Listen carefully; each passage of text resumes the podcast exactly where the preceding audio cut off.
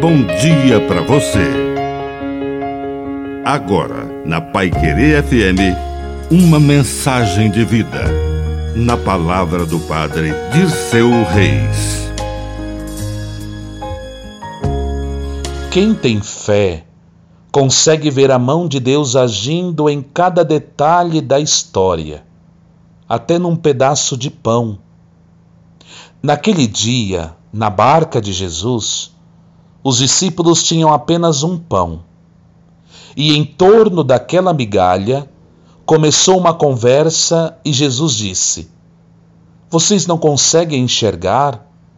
Não conseguem ver? Não conseguem ouvir? Vocês viram a multiplicação dos pães? Não enxergam a ação de Deus?